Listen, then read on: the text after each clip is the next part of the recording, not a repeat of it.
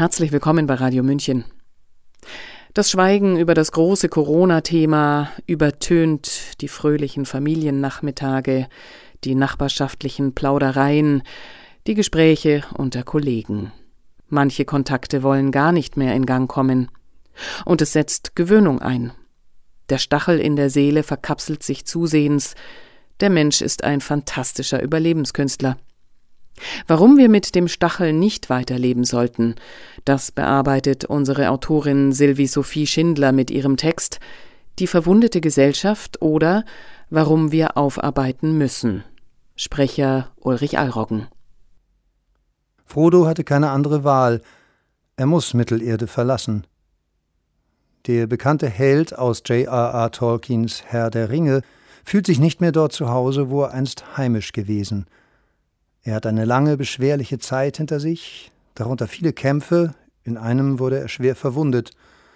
Und obwohl er versucht, sein altes Leben wieder aufzunehmen, sich wieder dem einst so vertrauten Dorfalltag anzuschließen, es mag ihm nicht mehr gelingen. Eines Tages fragt er sich, Zitat, wie knüpft man an an ein früheres Leben? Wie macht man weiter, wenn man tief im Herzen zu verstehen beginnt, dass man nicht mehr zurück kann? Manche Dinge kann auch die Zeit nicht heilen, manchen Schmerz, der zu tief sitzt und einen fest umklammert. Zitat Ende. Wie knüpft man an an ein früheres Leben? Millionen Menschen fragen sich das ebenso. Auch sie haben gekämpft, auch sie wurden verwundet, was geschehen ist, geschah tatsächlich und nicht in einer von einem begabten Schriftsteller erschaffenen Sagenwelt. Die von der Weltgesundheitsorganisation WHO ausgerufene Covid-19-Pandemie und die dadurch ausgelösten massiven Restriktionen haben durch zig Biografien eine Schneise der Verwüstung geschlagen. Die rote Linie wurde weit überschritten, und das, obwohl im Jahr 2020 schon bald deutlich wurde, zumindest für alle, die es wissen wollten, dass das von Regierung und Leitmedien verbreitete Paniknarrativ nicht der vorliegenden Datenlage entsprach. Millionen Menschen, die sich der Dauerpropaganda und den dazugehörigen menschenunwürdigen Maßnahmen verweigerten, wurden geächtet, verschmäht, kriminalisiert. Sie verloren ihre Jobs, wurden aus ihren Familien ausgestoßen, von Freunden gemieden, in den Schulen wurden Kinder unnötig mit Masken und Tests gequält, alte Menschen wurden ungefragt isoliert und starben einsam. In George Orwells Animal Farm heißt der Leitfaden Four legs good, two legs bad. Vierbeiner sind gut, Zweibeiner sind schlecht. Der Slogan der Mainstream-Presse war ebenso schlicht gestrickt: Impfbefürworter gut, Impfgegner schlecht. Die Diskriminierung gegen einen Teil der Bevölkerung war offiziell erlaubt. Es gab regelrechte Hetzorgien, man verstieg sich sogar darin, das sei gar keine Diskriminierung. Man wähnte sich in seinem Ausgrenzungsfuror völlig im Recht. Und jeder, der sich davon anstecken ließ, sollte, wenn er vor sich als Mensch bestehen will, irgendwann dahin kommen, sich zu fragen, warum. Wie konnte es so weit kommen, dass Menschen ihr Menschsein verloren haben, ihre Empathie, ihre Herzenswärme? Wieso kann wieder und wieder geschehen, dass Machthaber einen derartigen Einfluss auf die Bevölkerung haben? Haben wir denn nichts gelernt? Wie umgehen mit der Gefahr, dass der Mensch in der Masse zu einem unberechenbaren Monster mutiert?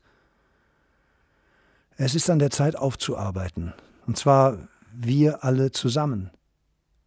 Die Sache ist nur, dazu haben die meisten, lapidar gesagt, überhaupt keine Lust. Es wird weggedrängt, nach dem Motto, jetzt ist es ja vorbei.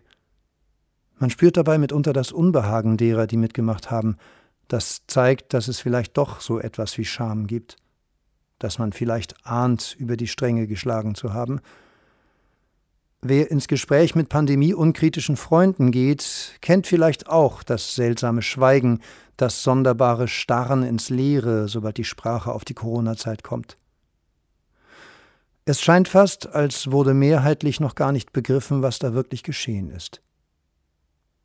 Ich stimme nicht ein in ein anerkennendes Jetzt berichten die öffentlich-rechtlichen endlich über die Opfer.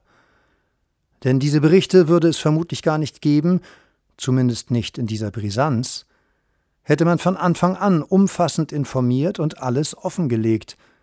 Ich kann nur wiederholen, Ende 2020 konnte jeder, der wollte, wissen, dass der Impfstoff nicht das leistet, was behauptet wurde. Daher gilt nicht und unter keinen Umständen, wir haben es nicht besser gewusst. Regierungstreue Medien haben sich von Anfang an disqualifiziert. Und sie tun es weiterhin, denn die Diffamierung gegen Menschen, die frei über ihren Körper entscheiden wollen, geht ungehemmt weiter. Da verkündete Markus Lanz großspurig, er wolle aufarbeiten und lud ausgerechnet Meisterpropagandist Karl Lauterbach dazu ein, der dann zusammen mit dem Journalisten Heribert Prantl unwidersprochen über sogenannte Querdenker herzog. Die sogenannte Aufarbeitung der Zeit war ebenso wenig ernst zu nehmen, und Sascha Lobo kann sich immer noch nicht beruhigen und hetzt weiterhin gegen diejenigen, die sich gegen Maßnahmen und Serum ausgesprochen haben. In zig Berichten vieler Medien hat sich sowieso festgesetzt, die betreffenden Menschen, es sind etwa 20 Prozent der Bevölkerung, weiterhin zu framen als solche, die mindestens geistig minder bemittelt sind und immer auch verdächtig gewalttätig zu sein. Wie eigentlich soll man sich das vorstellen? Will man in Zukunft ohne die 20 Prozent weitermachen? Mache ich Vorwürfe? Ich will keine machen. Mich interessiert nicht, mein Herz zu verdunkeln. Aber ich kann auch nicht einfach weitermachen, als wäre nichts passiert. Im Grunde können wir das alle nicht. Ohne Aufarbeitung werden wir uns als Gesellschaft nicht erholen. Das fällt uns jetzt schon vor die Füße und staut sich immer weiter und weiter. Ja, wir müssen das Klima retten, und zwar das gesellschaftliche Klima. Oder sollen die Kinder und Kindeskinder unter anderen Vorzeichen irgendwann wieder das ganze Diffamierungs- und Ausgrenzungsprogramm erfahren müssen? Mit der Umsetzung der Klimaagenda wird ohnehin bereits der nächste gefährliche Kurs eingeschlagen. Der kanadische Premierminister Justin Trudeau machte deutlich, Zitat, was wir aus der Covid-Krise gelernt haben, werden wir auf die Klimakrise anwenden. Zitat Ende. Es gilt also nicht locker lassen. Auch weil wir endlich lernen müssen, wie Aufarbeitung überhaupt geht. Denn wir sind keine guten Aufarbeiter. Trotz der unermüdlichen, wertvollen Erinnerungsarbeit in unserem Land wurde in Bezug auf den Nationalsozialismus immer noch nicht genug getrauert. Denn darum geht es ganz wesentlich. Der Münchner Therapeut Wolfgang Schmiedbauer erkannte, die wichtigste Fähigkeit des Therapeuten sei, Trauer zu ermöglichen. Ein dazu passendes Buch, übertragen auf die Gesellschaft, hat Alexander Mitscherlich im Jahr 1967 veröffentlicht. Die Unfähigkeit zu trauern.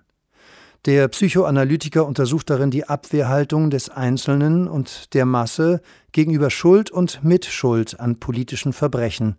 Überzeugt davon, dass Psychoanalyse, angewandt auf das geistige Klima in Deutschland, heilsam wäre, war auch der Philosoph Theodor W. Adorno, der viel über die Aufarbeitung von Vergangenheit nachdachte. Wann also trauern wir gemeinsam? Auch das, was in der DDR geschehen ist und mit dem Osten Deutschlands in den Jahren nach der Wiedervereinigung, wurde noch längst nicht ausreichend aufgearbeitet. Auch hier ein ähnlicher Reflex. Jetzt seid doch froh, dass ihr an den Westen angeschlossen seid. Was wollt ihr denn noch?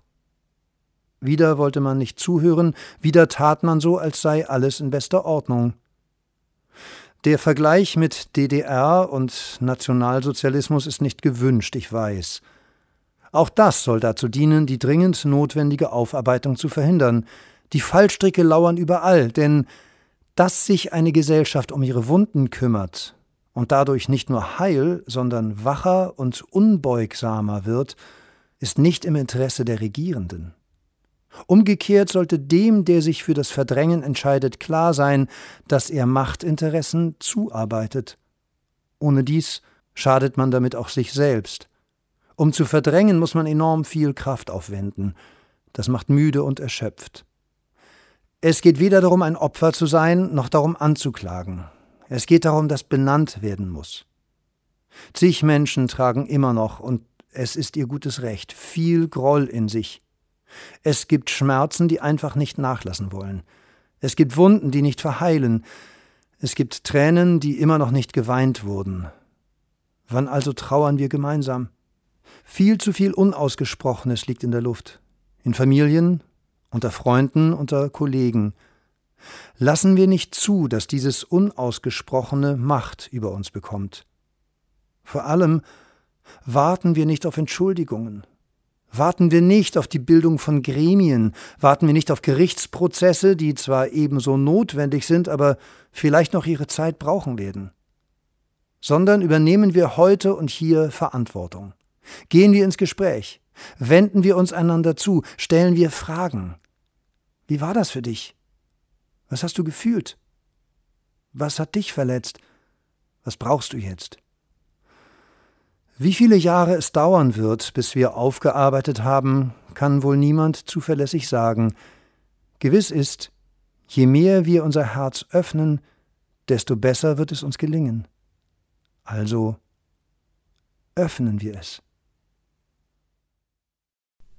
Sie hörten den Text Die verwundete Gesellschaft oder Warum wir aufarbeiten müssen. Unsere Autorin Sylvie Sophie Schindler. Sprecher Ulrich Allroggen. Mein Name ist Eva Schmidt und ich wünsche uns den dazugehörigen Mut zur Aufarbeitung. Ciao, Servus.